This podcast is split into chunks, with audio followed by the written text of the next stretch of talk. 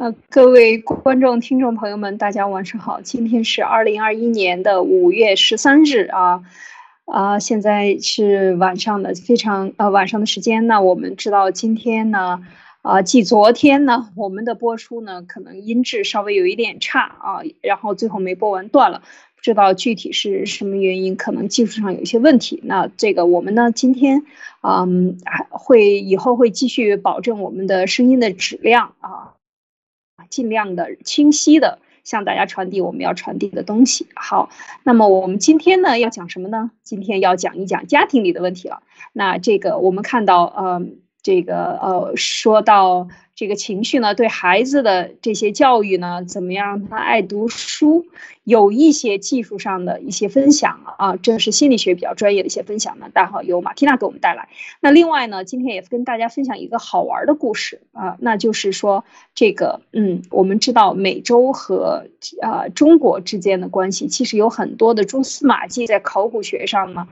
有很多这样的啊一些文字甲骨文呢，在美洲聚集区发现了。那么这些事情，呃，经过考古和呃，在历史上是不是有发生过这样的事情呢？等一下，我们跟大家带来一个有趣的故事的分享。好，那首先呢，先由马蒂娜给我们带来啊你的分享，谢谢。好的，啊，艾丽姐好，各位战友大家好。昨天我的节目讲到一半就卡断了，嗯，也不知道是被黑了还是怎么回事儿，嗯，那么，嗯。今天我会来跟大家讲一讲关于技术，就是一些心理学方面的技技术，如何运用心心理学的呃认知和情绪粘连这样的原理，让你的家里如果有四到八岁的小朋友的话，呃，如何让你的小朋友能够做到终身都喜欢念书？嗯，在之前的节目里面，我曾经呃，我和艾丽姐曾经跟大家分享过一些关于孩子教育的问题。嗯，我们也会知道，就是在这样，非常强制的背诵的一个教育体系里面，还有一些比较，特别是文科，就是都是一些虚假捏造的这种书本内容，对于孩子来说是非常枯燥的。然后在外加我们的家长又是在这样的学校的体系里面，每一个家长都是渴望这个孩子能够通过背书，或者是能够通过这个名次往前爬，呃，来有子成龙的心态。那在中国，其实呃，如果是你不是一个呃非常精通于亲子教育，或者是你学习心理学的话，其实是非常容易就可以把孩子变成一个厌学的小孩的，因为它是填鸭式教育嘛。那问题来了，嗯，当我们今天去研究心理学的这些技术的时候，我们来看一看如何让你的孩子在上小学之前就首先爱上念书呢？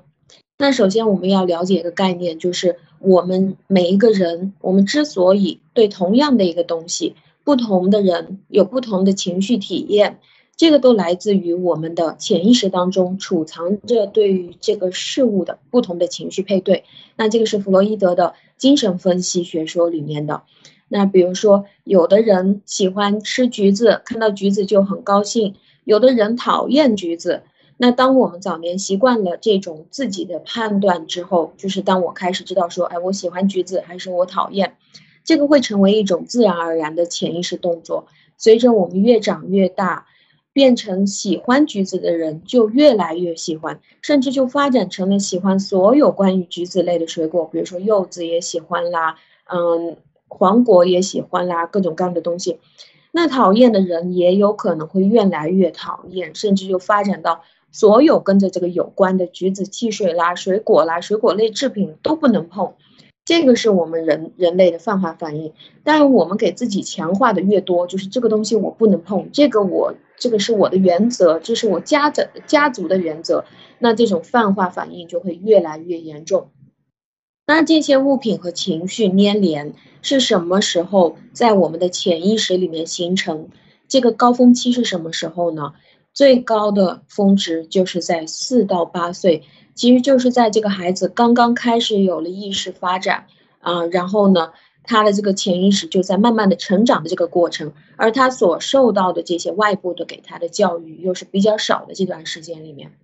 那他渐渐的，就是这种固定的，比如说这个东西我喜欢，那个东西我讨厌，这种东西渐渐强化。还有固定就在我们的青少年时期，也就是在我们十几岁之前是这个样子的。那我们每个父母其实，在呃现在不管是在哪个国家，我们都会很希望自己的孩子未来事业有成。我们也知道现在是一个叫做终身学习的一个时代了，那么我们都希望自己的孩子学习成绩能够很好，或者是他很喜欢读书，很喜欢学习。那除了一个孩子天生的天赋，还有他后天的那种勤奋以外，最重要的因素就是我们要去打造孩子的学习兴趣，也就是对于学习或者是看书的爱好。当他有了这种学习兴趣，他就会自动的努力去学习了。那这个兴趣是从哪里来呢？兴趣在心理学上说，它是来自于他的潜意识里面跟这个事物相关的，叫做愉悦的情绪体验。就是提到了学习，他就会很开心、很愉悦。那这个就像很多人喜欢搓麻将，比如说一个人他搓麻将总是输的倾家荡产、负债累累。那么这个人他喜欢搓麻将的程度大幅度降低，就会比一开始搓麻将的那种兴趣就不断的降低。当然，也有人输的一塌糊涂，仍然还是喜欢搓麻将，这样的人还是有的，但是比例就开始不断的下降了。所以，任何的兴趣都是来自于我们愉悦的体验，并且心理学里面认为，这种体验建立就是在我们的四到八岁。那下一个星期的时候，我会给您。呃，比相对完整的科普一下什么是潜意识，然后潜意识大概来自于呃哪几个方向？那我们知道，培养孩子的兴趣在呃八岁以前，或者是说准确的来说，在七岁之前都是最有效的。那么，嗯，具体的办法是什么呢？就不卖关子了。我们生活在一个充满了现在的中共国啊，就是每一个孩子，我们不可能让他觉得钱是什么，我不知道，这是不可能的。我们生活在一个充满对金钱崇拜的社会环境里面，那么要从你的小朋友开始对钱有概念开始，你就要开始不给他钱了。大概就是在四岁、三岁、四岁的时候，他就开始对这个钱有概念。就妈妈，你给我买这个东西，或者爸爸，你给我买这个东西，他开始知道钱对于他来说是有用的，因为每天也有可能会谈到关于钱。那么在这个时候，我们就停止给他钱。停止的就是直接给他钱，那我们就要告诉他，宝宝，嗯，你可以要钱，但是你的这个钱必须要到爸爸妈妈的书房那边去自己找，你自己翻，翻出来十块就给你十块，翻出来二十就给你二十。如果你翻出来五块，那你今天就是拿到五块。那有人说，如果我不用钱呢？就是说我们让他去书房找，具体来说是去书柜里面找。那有人说，如果我不。用钱呢？当然你都可以。凡是你的孩子喜欢的小东西，比如说他喜欢的是芭比娃娃，那你就把那个芭比娃娃拍照变成一个小卡片一样夹在你的书里。比如说他喜欢的是巧克力，那你可以用巧克力的那个糖纸夹到里面去，打印出来。或者是说他喜欢糖果啦，或者儿童乐园的票啦、电影票，各种各样他感兴趣的东西都可以。你把它变成一张纸的形式夹到书里面去，包括钱。但如果孩子很喜欢钱，那你就一定要去夹钱。他喜欢什么，你就放什么，全部把它塞到书里面去。然后目的呢，就是当他今天做的非常好，或者是你没有任何原因，你也可以让他，妈妈今天要奖励给你一个东西，那你可以去书房找。现在可以让你去书房一趟。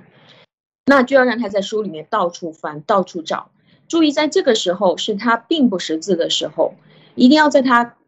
开始就是不怎么识字的时候就开始干这件事情。那千万注意，我们的目的绝对不是要让他去看书上面写了什么，也不是让他去喜欢书里面的故事去学习。我们的目的只是让他愉悦的那种情绪体验，跟着书本这种物体紧密的粘连在一起。那我重复。就是让他愉悦的情绪体验，跟着书本、书房、书柜这样的东西紧紧的粘连在一起。这个目的不是让他跑进去看这个书上的内容，或者是图，或者是画。但粘连一次是肯定粘不住的，两次也是不够的。要粘多久呢？一般来说，年龄越小，时间就越短。那最好是要粘到两年，形成这个想都不想的潜意识习惯，至少一年的时间。但是一年不一定有成效，大部分都是需要一年半、两年的时间。两年，你的这个孩子就会百分之七八十产生一种效果，什么效果呢？就是这个孩子这辈子，只要他一旦翻开书，就会自己有一种控制不住的莫名其妙的喜悦感，就弥漫全身。你翻开书就特别爽，所以当他这辈子再遇到问题的时候，他想要去看书。当他碰上烦恼了，他就打开书。当这个孩子七岁，如果是开始捏铃的话，那么效果就会下降很多。八岁效果就更不好了，尤其是他如果已经被你曾经送到去过那个早教班里面的话，他已经曾经拼命的被填鸭子，让他感觉看到书就已经很烦了。那么他的捏脸很可能就是会失败的，就是年龄越大就越难捏进去。所以总的来说。在他的四到七岁，我们在家里坚持至少一年或者是两年的时间，少数一年就黏住，那么让他很愉悦的心情和这个书本、书房、书柜这样的东西紧密的链链连在一起，这辈子他就要翻开书，去到书房或者跑去图书馆，心情一下子就很爽了。这种潜意识是自己控制不了的，跟跟书上的内容也是无关的。这是莫名其妙的，类似于生理生理反应的一种愉悦感，就会弥漫全身，所以他很有可能就变成终身特别喜欢读书。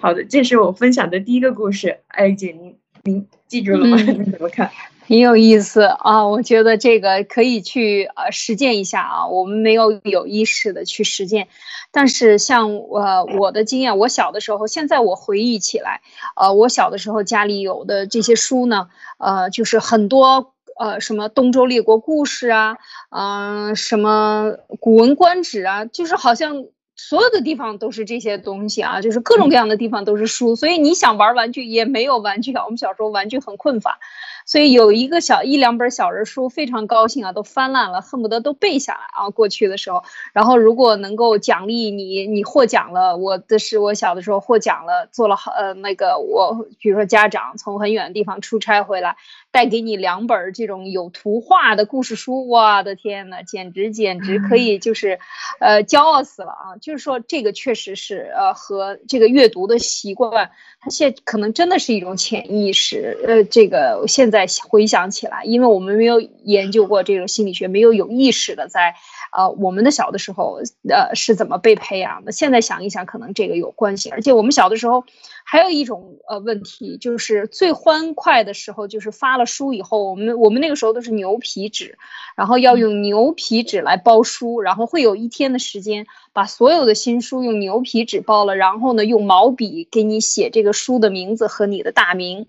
啊，这一个书呢要保保留一个学期，你想六个月，这孩子的书包都是很烂的啊，天天跑啊玩啊，所以这个就变得很难。呃，所以那个书一点一点让他看着从新变到旧，最后那个牛皮纸变得很烂的时候，你就会有一种嗯，会有一种很大的成就感。还有就是。还有一种就是，呃，我们小的时候纸张是非常匮乏的，所以那个纸呢，白纸是绝对不允许漏字的，所有的这个边儿呢都要用铅笔写完了，钢笔写，钢笔写完了，最后是毛笔写，然后呢，就是实在不能用了，然后才会把它扔掉或者把它收起来啊，最后用它来练毛笔字，所以屋子里到处都是墨水的味道，所以现在就形成一种下意识反应，闻到墨水就觉得很香。嗯，哎，就这个，我觉得也是同样的，有这种有这种感，因为过去真的是玩具太少了，只有钢笔、铅笔和毛笔，所以就是拿天天就是跟笔在一起玩，所以每天练字也好，玩毛笔也好，各种玩法，就是闻着那个墨香，觉得我觉得这个可能也是一种作用。马蒂娜，是的，是的，就是。呃，就我记得我妈妈她原来说，她当时就年龄非常小的时候，她特别想去当兵。当时就是去当兵，好像非常非常光荣的一件事情。但是她身体当时是比较弱的，然后别人就说：“你那么瘦弱的一个女孩子，你会晕车，你不可能去当兵的。当兵要去坐大卡车，呃，甚至还有可能去学开车。”然后她就想了一个办法，她就跑去那个。呃有很多汽油桶的那个仓库里面跑进去里面坐了好几天的时间，他就不断的告诉自己说，我喜欢闻汽油，我可以闻汽油，是他原来闻到汽油就难受。一直到现在了，那几十年过去了，他现在还是一样的，闻到汽油就没有什么感觉。所以，其实我们对于这些中性的东西，最主要就是当时我们是怎么想的，是否我们期待这个东西，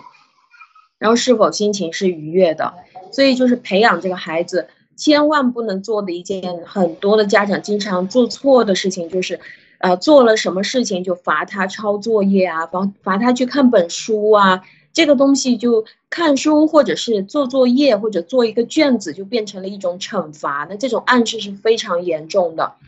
啊，而且是我们一定不会是只做这样一次两次啊，经常就是这样。今天没有做好，做不完作业就不能出去。那这种情况，他就会觉得做作业啊或者看书是很烦恼的事情了。所以，如果我们惩罚的话，一定要反过来说：今天惩罚你，今天不准在家做作业，或者今天惩罚你不准看书。或者这个孩子如果已经习惯了去书房里面寻宝的话，这个是一个很有趣的旅程。那么妈妈送给你一个礼物，你去书房找吧。那进去以后，哇，就太开心了，打开那个书本就高兴。那么惩罚这个星期出了问题，惩罚不能去书房一个星期的时间，他就会很难受。所以就是一个是禁止他进去书书房，一个就是真正进去的时候都有好处，那就真的有这种感觉就会出来了。嗯，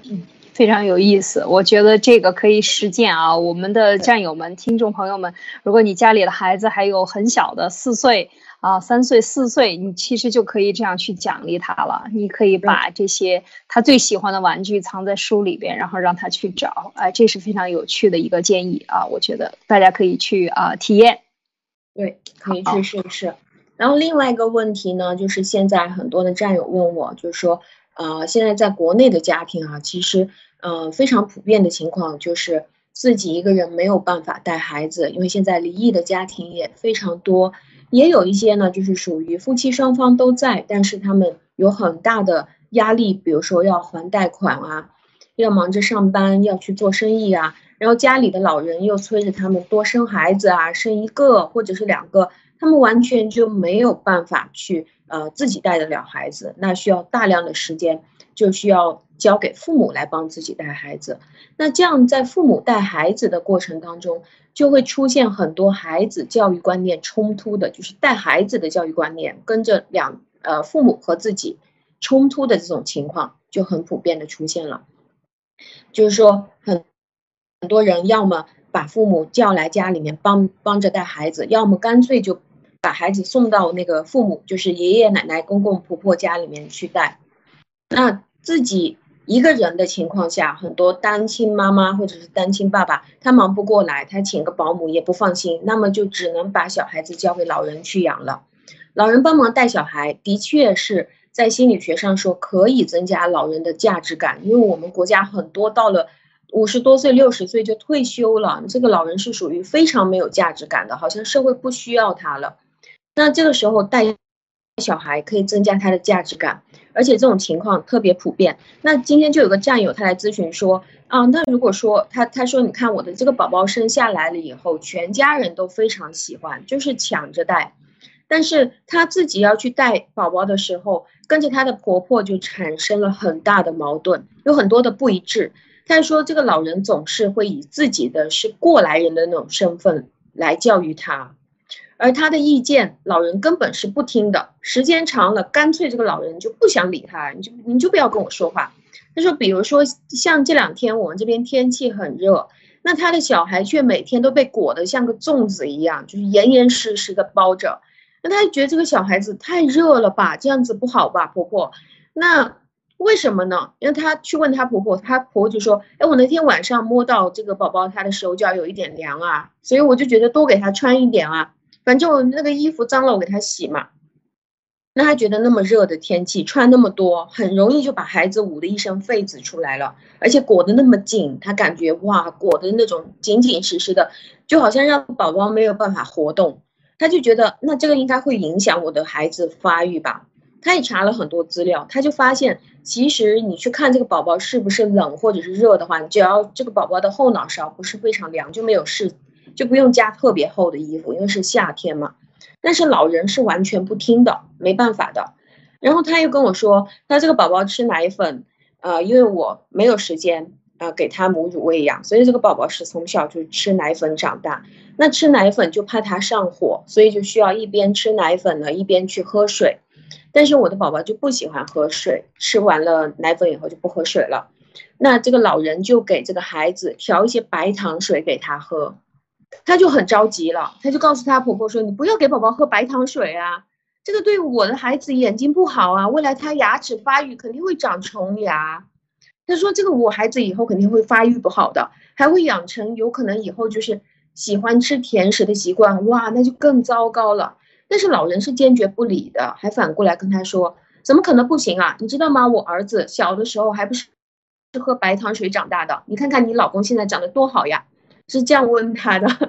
他说：“但是我觉得现在条件不一样啦，那个时候好像什么都没有啊，所以孩子只能喝点白糖水就已经很稀奇了。但是现在的进口奶粉其实它营养特别全面了，只要是宝宝。”补充一点白水，拿来防止上火的，本来就防止上火，你给他喝糖水干什么？所以他应该就是喝水就好了。对，这样的例子很多。艾丽姐，您有没有遇到过身边的人 有这样的例子？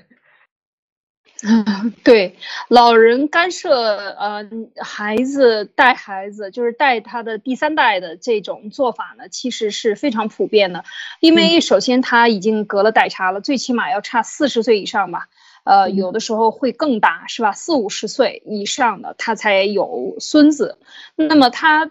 都差了那么多年了啊，都差了那么多年了，他怎么可能就是说，呃，能按照现在的这样的规律？他肯定有很多土法，有一些土法是有效的，有些土法是很愚昧的，那么他就会去呃对孩子这样照顾。如果他是属于比较科学的，或者有很多中。中医的经验的，懂得小孩的这种疾病的也就好。但你就像刚才你讲的，给他喝糖水这种，这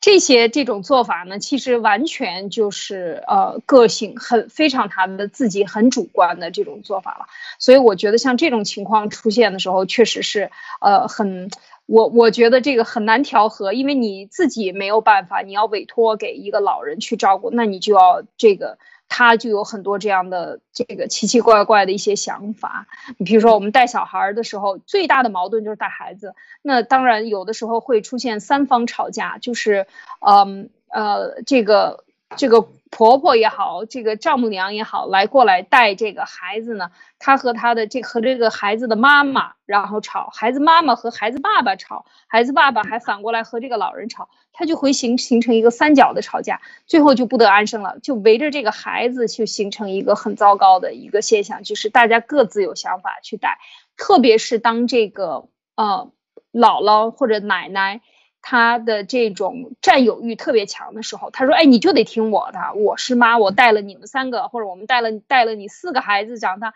我还没有经验吗？我这过去怎么样怎么样？完了，你这个时候就变得非常难。其实他是一片好心，但是就是会形成很大的这种家庭矛盾。而这时候，孩子的母亲她因为嗯，比如说刚生完孩子，特别是孩子还小，在几个月的时候。”这个就更糟糕了，就容易形成这种抑郁啊，好麻烦。是的，就是这个样子的例子其实非常多，各个家里面都不一样，但是都差不多，就是属于这个类的。就是，嗯，你明明自己觉得老人好像带的方式不对，那你自己来啊，你又没有时间，所以明知道老人的这些方法是不科学的，但是老人他就是要按照这套方法来啊。嗯，很多时候你觉得，哎，你好像是过度的惯我的孩子了。但是老人他就是希望孩子特别黏他，特别喜欢他，他就不按照这个。如果你不按照这个东西来的话，老人就要要么就跟你发火，要么就唉声叹气，很伤心的样子弄出来给你和你的老公看。那你在这个时候也不能跟着老人吵架，吵架也不能解决问题，那怎么办？就是老人帮忙带孩子。每当遇到这种观念冲突的时候，我就建议战友们就改换思路，不要通过自己去再去说服这个老人了，因为在他的眼里面，他永远是一定要赢你的，他是过来人。呃，在在他的眼里，你就是一个小孩，或者是你的老公就是一个小孩，他一定要在你的面前，本来就是为了证明自己还有价值来的，是吗？那他要证明自己的价值，也要证明自己的想法是对的，他就会不断的告诉你，哦，我的经验比你多，比你厉害，你是孩子，而且。即使是你自己的亲妈，她从小把你养大，或者是把你的老公养大，在她的眼睛里面，她对你的印象，这个是首因效应，是一开始我对你的印象是什么样，终身基本上都是留住这个印象，就是你是个愚蠢的傻孩子，就是你永远都是我的孩子，你不可能是什么比我厉害的人，或者你比我更科学什么的。那我们要知道，中共国的一个特点呢，就是老人特别喜欢去听信权威，因为我们整个国家就是什么东西都听政府的，听权威的。我们要听什么？听专家，要听医生。无数的老人在医院里面，不管是医生说什么，他都愿意听，家人怎么劝都没有用。那我们就需要通过第三方的权威人士，在你貌似不知情的情况下，当然你可以私下去跟他先商量好。去说服你们家的老人，比如说带孩子过去体检的时候，或者是把孩子送去某一个小孩子的教育班的时候，请老人帮忙送过去的时候，请这个主治医生帮你的孩子做完了所谓的详细的检查以后，或者是专业的教授，就他一定要有很大的名头，那么来跟着你们家的老人来说这个事情，告诉他小孩子应该怎么样去带。就把你现在想要说出来这个东西，一定要通过权威说出来给他听，而且一定是跟着你没关系、你不知道的这个事情，他就没有这种阻抗了。那么注意，这个权威最好就是医生，因为中共国的老人最相信的就是医生了。还有就是教授之类的，比如说是医学教授、教育学教授什么的，或者是说无意之中由其他人发给你的婆婆，或者是发给你的。你的妈妈分享给她在微信，或者是分享给她在什么群里面，他所愿意相信的权威教授，比如说，哎，他觉得这个呃，这个中共病毒是吗，他愿意听钟南山的，好，那你就要你就要拿钟南山的给他听，是这个样子。那你这个孩子具体要怎么养，他相信什么样的一个权威，你就要拿什么样的权威，即使你自己不相信也没有关系，或者是说你请你的朋友，他是一个权威，那请他录一段发过来。而且一定是你们家的亲戚或者是其他人跟他同辈啊什么的发过来给他，他能够相信，那么这个内容就转换过来，就到他的心里面，他就可以听到了以后，比你自己去说这个阻抗就要小很多了。所以要让你的老人建立一个现代的育儿观，或者是相对科学的育儿观的话，一定最重要就是避开你的因素，或者是避开你老公的因素。不要去跟着你的老人直接进行这种观点的相对冲突，不要让他知道这是你的想法。那这个是我今天跟大家提出来的一个一个建议，大家可以去试一试。嗯嗯，有意思，这个确实是，嗯，就是老人有很多时候他他特别相信谁的。你就可以把那个人啊拉过来，让他跟他讲，这个时候比你去跟他说效果要好得多啊。他要听信，他信谁的，就让播谁的话给他听，或者让那个人来找他跟他谈，或者是啊在啊不经意间，我觉得这是很好的一个办法，就是呃互相之间老人。好，继续我们今天的第二个话题。那就是在呃之前我们分享过关于呃商朝灭亡的时候呢，周文王和周武王的这个大军十万大军啊，在商都郊外的这个牧野呢，呃打了一次大的很大的仗啊。但是呢，还记得吗，马蒂娜当时讲到他怎么十万大军对了三千人，怎么就一下子是失败掉了？就是因为当时在牧野打仗的时候呢，倒戈了，是吧？还记得我们当时讲过这样的故事，然后呢，直接在牧野这次战争中呢，所有的士兵呢都成了带路党啊，十万大军加上这些俘虏，一共七十万人啊，当时就是仓促的向牧野进发，大家约好在一个地方打，然后呢，这个但是呃，当时商纣王的这个军队呢，军人呢是十万大军，那么加上这个七七八八的各种人呢，全部基本上都赶到牧野去了。那这个故事呢，带来今天的一个新的小呃非常有趣的一个故事啊。这个不是我们不是在考证历史，但是呢是和大家分享一些思考。那这个之后呢，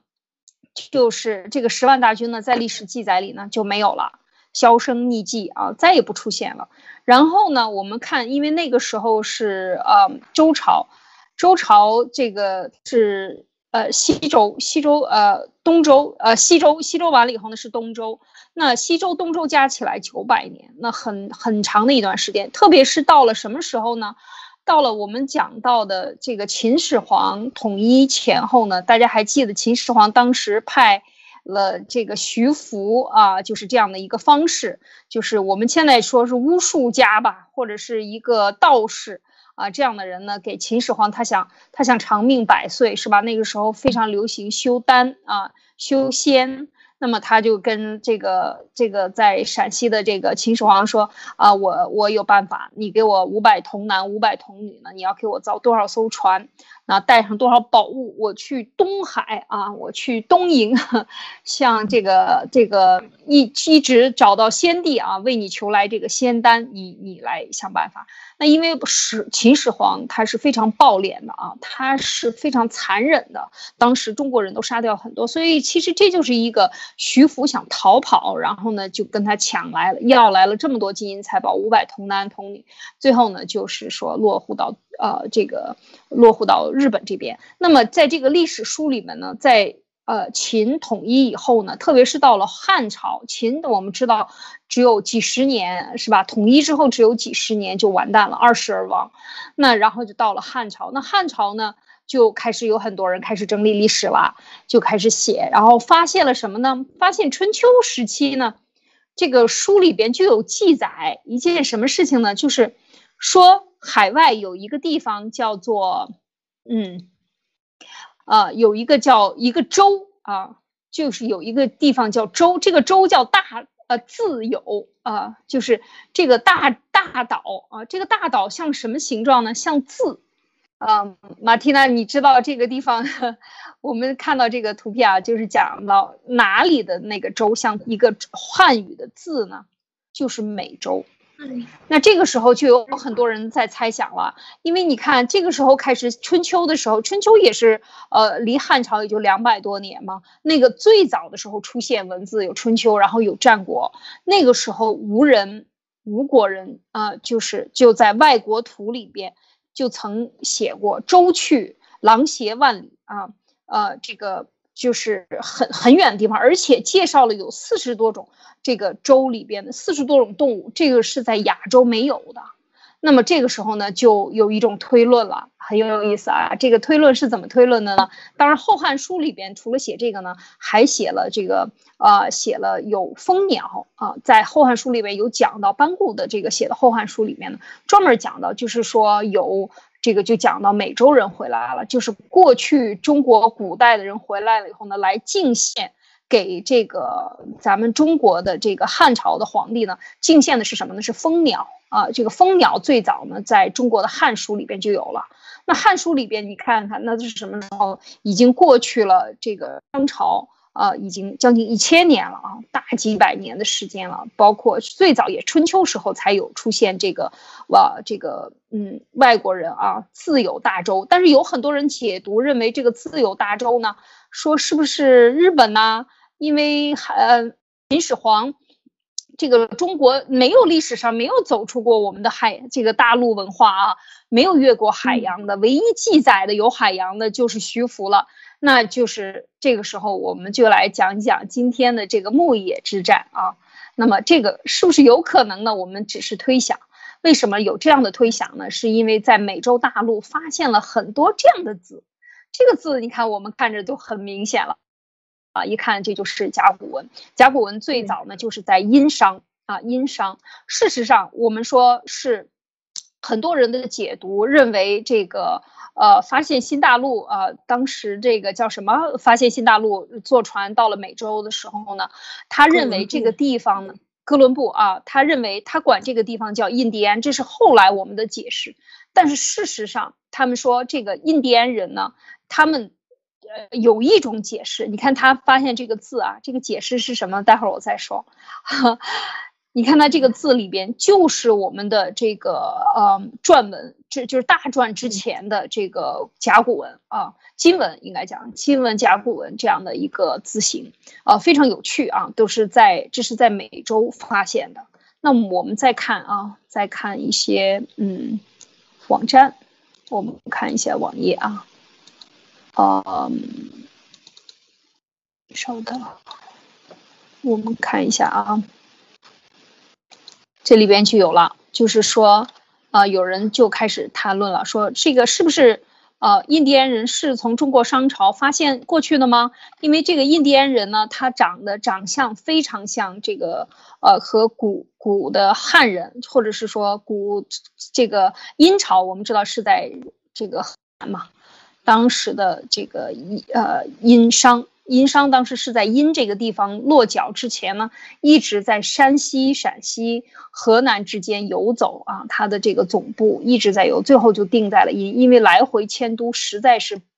呃，这个不能够承受这个劳累啊，就开始有了。那这些发现发现这个呃这些踪迹，发现这些考古现象里面的这些。这个时刻，你看方形文字，然后方章，这是非常典型的中国的金文印章的这个特点。这在哪儿发现？都是在美洲啊，在美洲很有意思吧？啊，那么就开始讲到了这个新闻里，中国人现在最近这一两年呢，有很多人对这个很感兴趣。最早提出这个是什么时候呢？是中国的一个考古学家，在我们知道中美之间建交的时候呢，是在七七九年，是吧？七九年去的。那么当时呢，就是。嗯，呃，有这样的学者，就是专门研究考古的学者啊，比较感兴趣的。那他也是随团访问美国的时候呢，曾经美国的外这个外交部里边有一个人说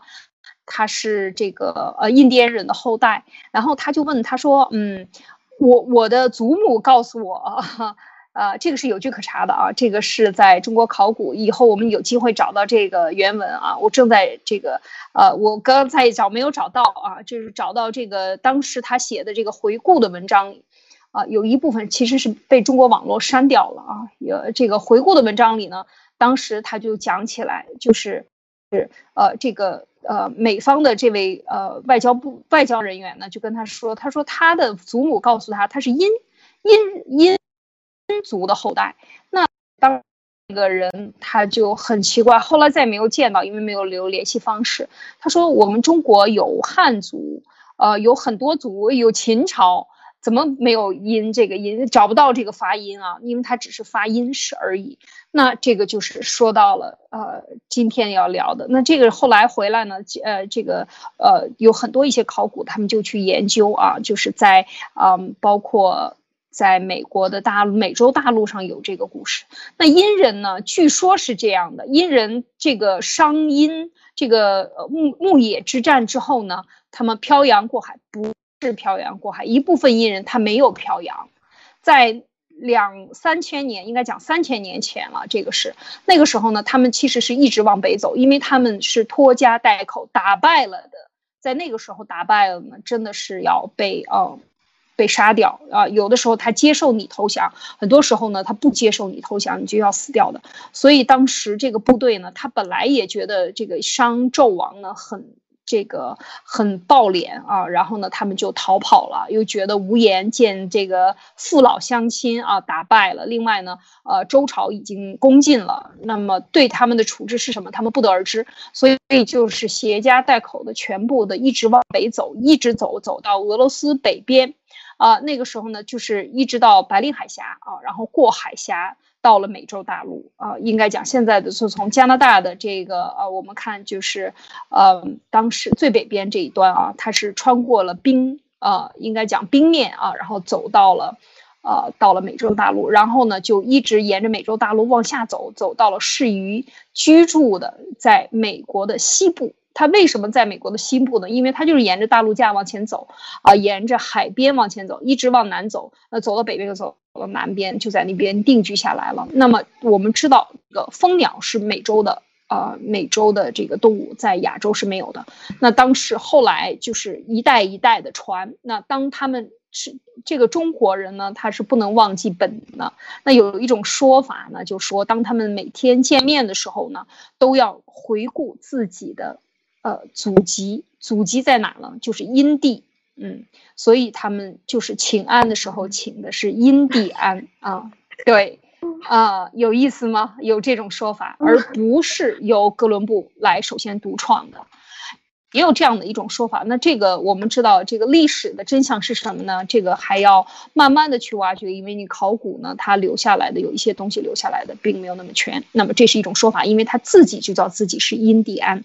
啊，那就是这种用他的这种问候语来为这个种族来定义，那是也是有可能的。因为哥伦布到达美洲大陆的时候呢，就是发现了有印第安人啊，他主要是这个在西部比较多，那他们的文化以及他们的祭祀。特别是在这个，当然有人拿出这个地图啊，就是《山海经》里地图，发现它里边有画印第安。另外呢，刚才也讲到了，在《春秋》这个书里边呢，也讲到啊，在《后汉书》里也讲到，就是这个我们说的它的呃呃这个字，因为美洲的这个字呢，像字形的大洲啊，字形的大洲，说的就是美洲，而不是日本。啊，这个也在历史上有记载，也非常有意思啊。这个说到这个牧野之战和牧野之战之后的中国人，那在哪呢？牧野我们原来讲过，就是新乡啊，在这个河南，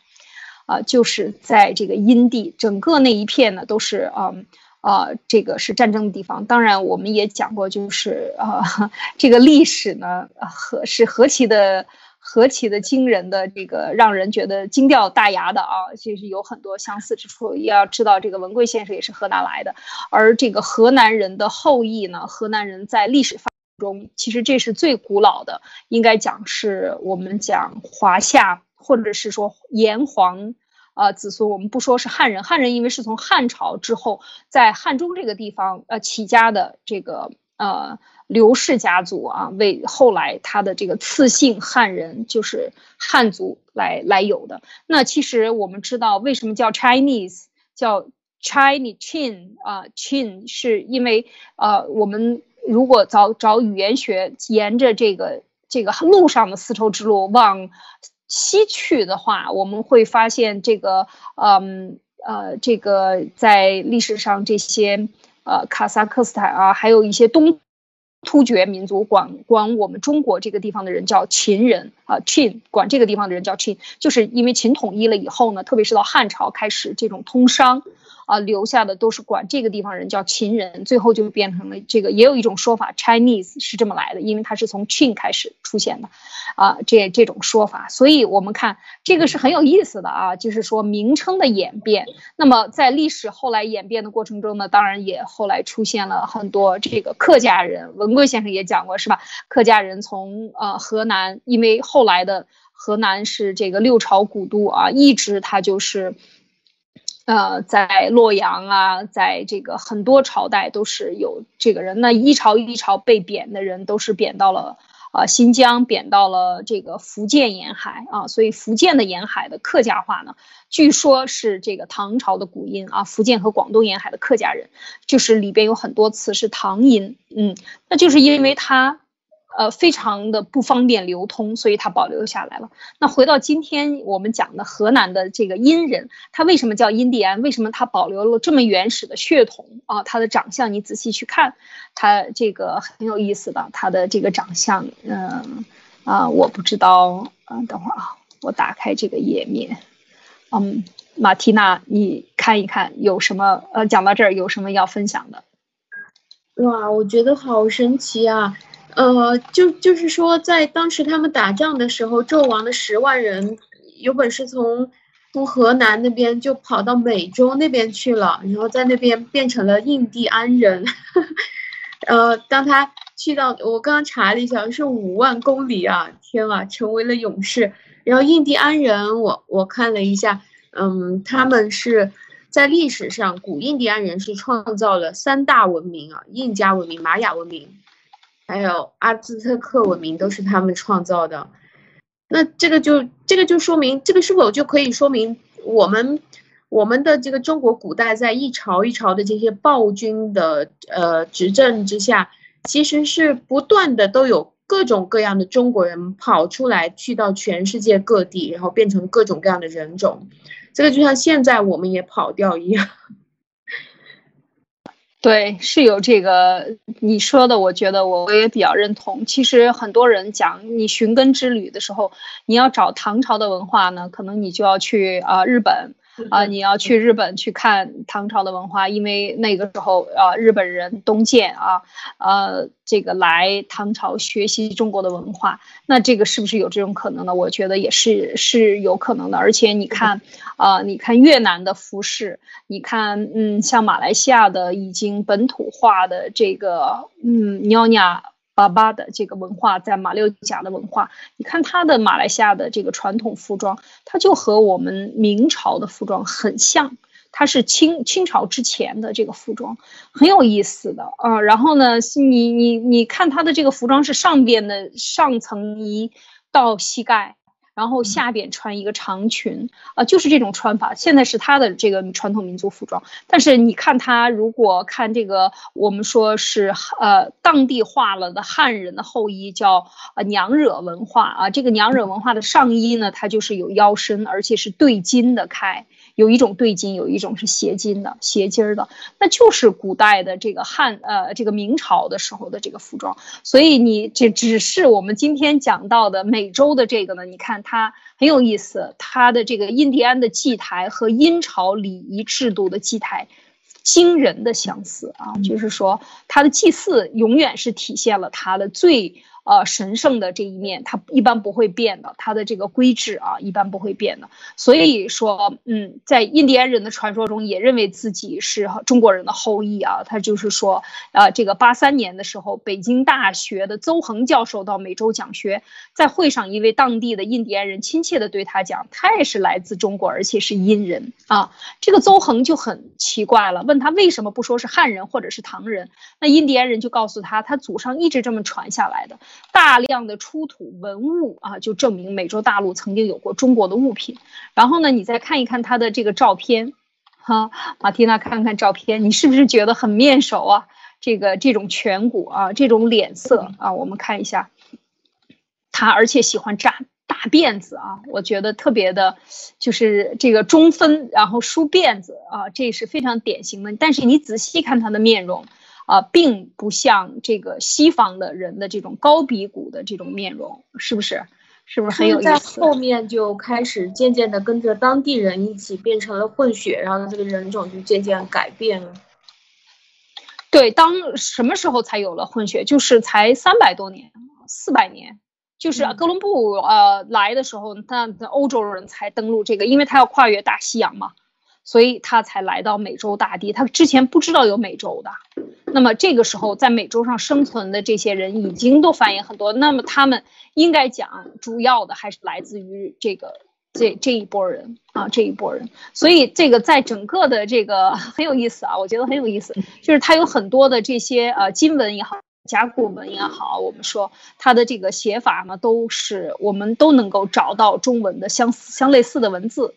嗯，然后呢，里边也有一些记载，《山海经》当然有人认为他画的这个图，《山海经》画的图就是美洲图，就是当时那些人留下来的，或者怎么样，这些我觉得啊都可以去，大家有兴趣都可以去 了解了解啊。所以这个就是说什么呢？就是很多事情，我想说的就是我们看到的很多的事情，可能啊没有。嗯，就是和我们被教育的，就像人说，嗯，很多人说我们人是猴子变来的，但是人和猿之间的这种进化论是吧？进化论它流行，它只是一个论学说是吧？对对，它只是一个学说，所以在这个学说，呃，这个这个这个问题上呢，它也只能是个学说。当他把它教科书化，就糟了。就变成了洗脑的工具了。那很多人就认为这就是应该这么认可的。其实我觉得很多学说都可以去讨论啊。所以你的教材不一定，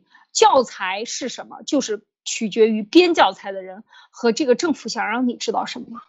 一定要认识到这个。我我这个特别是在海外思考了看了这么多年啊，经历过这些反思以后，我发现这个教育呢，真的嗯，在某种程度上。嗯，当这个政府过于强大，像中共的这种政府过于强大，他已经完全干涉了教育的时候呢，那他这个教育里边的这个政治成分和宣讲、宣扬、宣讲的成分啊，洗脑的成分远远大于它的实质，就是他没有真的鼓励你去进行这个思考。这是一个教派，你可以自由思考啊，然后你也可以有，啊，有各种宗教去引导你的信仰。那么这种自由其实相对来讲呢，就就比较容易啊繁荣。或者大家都能够听到各种各样的声音，那么可能就慢慢的，它会形成一个呃，它的这种这时候形成的主流或者主共同的认知就会相对客观啊，我觉得是这样的。所以就是说，在这个问题上，历史的探讨上呢，我们当然这个今天我们只是给大家带来一个小故事啊，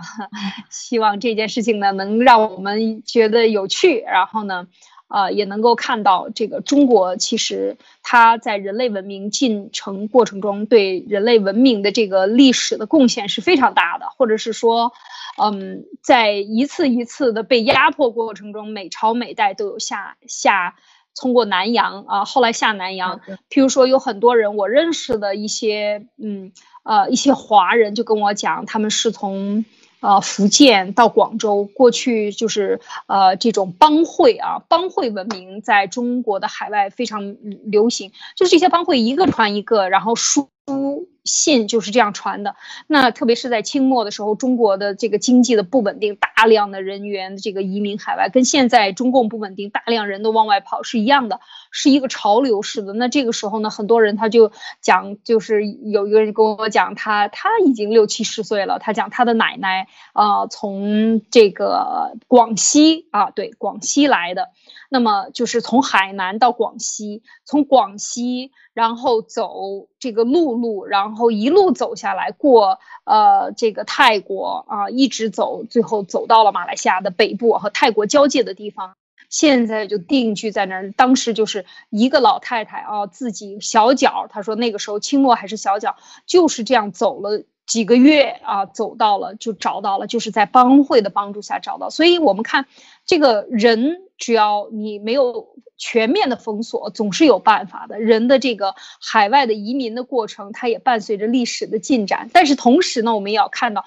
这些人，他就保留了当时的他的。这个时期那个地区的文化特点，因为他再也没有回到他的原住地，而原住地一朝一朝的变化，或者一个年代一个年代的变化的这种动荡，就没有在他身上留下痕迹。那么他就非常好的保留了这一个时期的，就像我们看那个越南的服装，是吧？就是有这个过去的是明还是宋时期的这种服装，非常飘逸，非常美啊。包括泰国的服装，就是当然它是和傣族这样的。一茬儿，它是有自己特色的。像刚才我讲的马六甲的服装，那个地区的汉人里留下来的，它又是这样的。而且呢，我这这个去到呃加里曼丹啊这个地方呢，有很多的人呢就。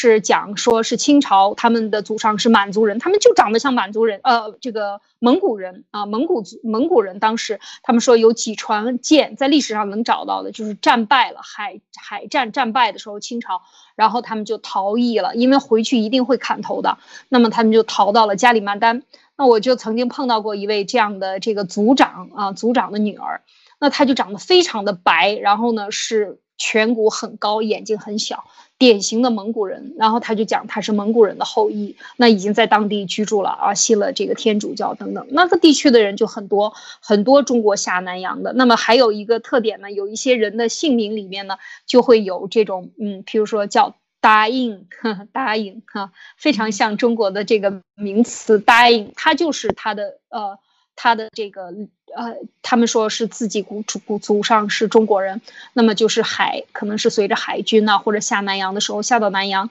那他就是当时是宫里的，可能是答应的后代，就是宫女的后代。那他们这个族里边的人呢，都后边会有这个答应的这个词啊，就是作为他的姓。你看有意思吗？我觉得，我觉得真的是。呃，我觉得如果是这样的文章，当它出现在墙内的时候，呃，共产党它的宣传方法一定是说，你看我们中国人啊，曾经前两天看到一本书的目录，就是说，哎呀，其实全世界哪里哪里都有我们中国人啊，我们中国人太强大了，就说明，呃，哪里都是我们的。其实这个地方的人也是来自中国，那个地方的人也是来自中国。但是当我们换一个角度去看的时候，我们会发现有我们几千年的这些暴政，一代一代的走到最后变成了这种暴政以后，我们中国人为了能够活命，跑的全世界、全球哪里的都有，然后到现在。跑出来的人，他们有能力可以保存当时他们自己的民族的文化，或者是这个种族的文化，但是我们留在中国大陆的，却一次一次的被他们搞到现在这种洗脑洗到什么都不知道了那么严重，所以这个就说明我们其实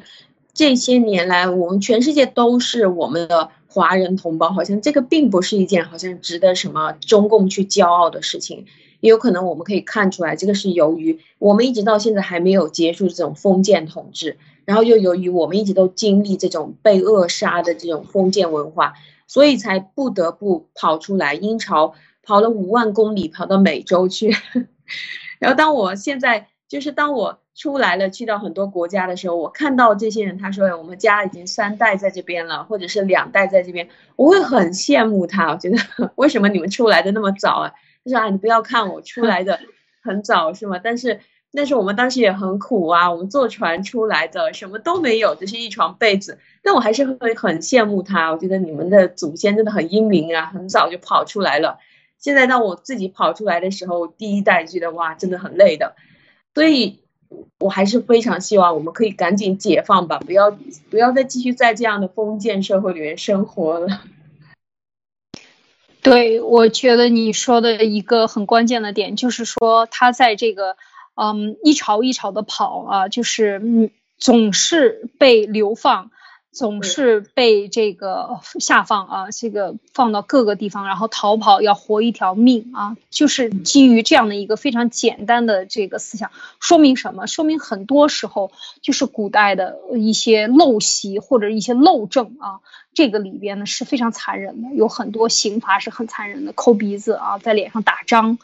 然后呢，给你刨落之刑，还有一些就是呃刀剐啊，我们这个《檀香刑》里面讲的很清楚，给你真的是一刀一刀，千刀万剐啊，就是说非常的残忍。所以中国人这个这种善良在古时候也是非常善良，但是现在的这个执政的这种残忍，到中共真的是集大成了啊，就是它是威慑到就是敲山震虎，或者是说它形成了这样的一个四处围墙，然后再天天杀人给你看，然后。你就会形成这种寒蝉的效应，吓死了。每个人都是为了能够活一下，活下来就是就是胜利，是吧？活着就是胜利，多少人都是拿这个当当这个座右铭了，恨恨不得。所以我觉得真的是太苦了啊！我们真的是应该，嗯，就是呃，在看到。感叹这个历史的同时呢，也真的是要想说我们啊，嗯，要反思自己啊，而且真的要勇敢的站出来啊，就是一方面是。自己做给为自己做主，另外一方面真的是希望共产党早一点结束啊，对中国人的这种荼毒啊，快一点结束，真的让我们过上幸福的生活，能够高高兴兴的在墙内生活，然后我们在海外的也能够非常高兴的回去探望亲人，这个才是我们希望看到的这个景象，是吧，马蒂娜？对。安丽姐，您有没有觉得，就是刚刚您谈到的关于为什么我们中国是非常就中共国非常绝对的告诉你说，这个人就是从猴子变过来的，然后就变成了人猿，然后就慢慢的那个毛脱掉了，变成人类了。就是我们是学到一个非常非常绝对的，你你没有什么好质疑的东西，他给你所有每个孩子从小就教，这个会不会跟着我们的那个法家里面的文化，就是对于。呃，他所谓的人罪原罪论，就是讲的人跟着畜生是差不多，所以我就要管你啊，就是用各种各样的办法来法治来严治你。所以这个，所以他就可能会在一开始就告诉我们，这个人就是畜生变过来的，或者人就是一种动物，有没有这种可能？对我，我觉得，我觉得。中共他选择这样的一个教化的方法，就是，嗯，首先你要看到它的来源，就是唯物主义者。唯物主义者，很多人讲什么历史唯物主义，什么唯物主义者，或者这种唯物，我觉得和中共的认为的这个唯物呢，它是不一样的。首先，中共它是，嗯，他在宣扬这些东西，它是一个统治工具，就像你讲，它是一个统治工具，他希望你相信，但是他不相信，他是非常迷信的。他也不是正信，他还很迷信，你知道吗？信巫术，你知道吗？双修党等等这些东西，他相信历史上所有的这些神仙鬼怪，就像秦始皇，他杀了所有的人之后，他要长生不老，这是一种非常变态的心理的一些一群统治者，特别是他是一个金字塔型的，最上面那个人最有权利，然后最无能啊，然后呢，最可以这个生杀大权都在他的手里。这个时候他就变得非常的无知啊、愚蠢啊、愚昧啊，他会用所有的最糟糕的手段来处理这个政府的统治，因为他有集权了。那当时他要他要维护集权的时候，他一定要用到的一样东西，两样东西啊，大家一定要记住，一个就是军队，就是武器对着你，刀对着你；另外一个就是宣传的这个大喇叭。所以他当他有了这个武器的时候，他就要宣传了。那这个就是我觉得，就像你讲的，他他，我觉得他，嗯，中共现在是比法家还要糟糕。他选择了这样的一个理论，而这个理论事实上在世界各国并不是那么流行的。就像现在，我有一些朋友，荷兰的，他们还是共产党员呢，他还相信这个这个，包括德国人也有共产党的教派的。他也相信这个马克思的，他相信这个乌托邦的，他相信这个人类是应该去把它做成一个理想国，像天堂那样的。他说的那么好，因为人类就像佛陀讲，人人类社会它是一个娑婆世界，是一个非常不完美的世界，因为人是有天生的原罪的，是有恶的，你恶是随身带着的，你。不认不认识到这点问题，你就会变成一个极端的，呃，用极善来取代这个对这个恶呢无视啊，掩耳盗铃。那你就不去处理这个恶的问题，你这个最后恶就完了，恶就反过来把你这个善全杀掉了。所以我觉得就是说，呃，这个这个西方它也是有这个呃。共产主义教派的，而且也有一些这这种党员的，但他只是一个教派，他只是一种思潮。他认为，哎，这个应该可以去尝试。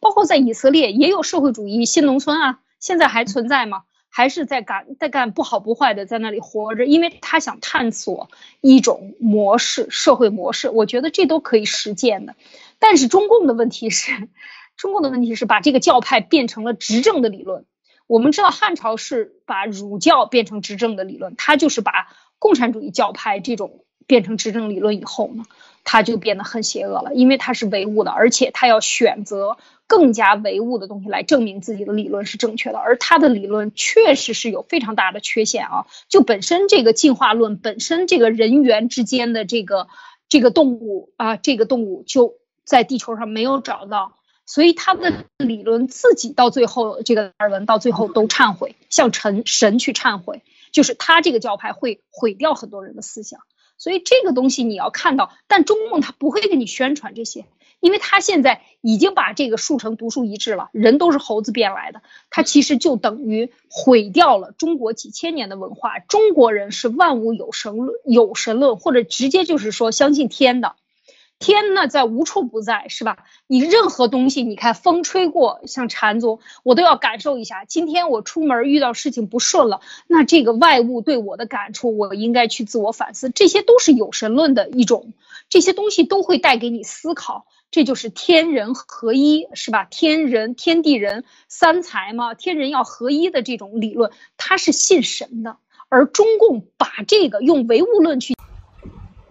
而中共把这个作为呃这个唯物论呢，作为它的统治工具，就像汉朝把儒家作为统治工具一样，它进行的就是对唯物论的所有的这个定义啊。我们要看到，其实我觉得就是真正的，它是把呃这个。用邪教的理论可以讲，它是把中共的这个所谓共产主义来定义所有的一切历史文化、社会制度、社会生活，所有的一切的名词都被他用呃共产主义的这套这个邪恶的这套理论来进行定义了。所以应该看到，它其实呃完全和这些什么呃唯物论呐，这个没有任何关系，和这个我们讲唯心论也没有关系。它真正的是一种呃。极端唯心或者是说邪教的巫术的，用它来定义的来统治，作为一个统治的呃思想。另外呢，把这些呃人呢都矮化、物化，呃，然后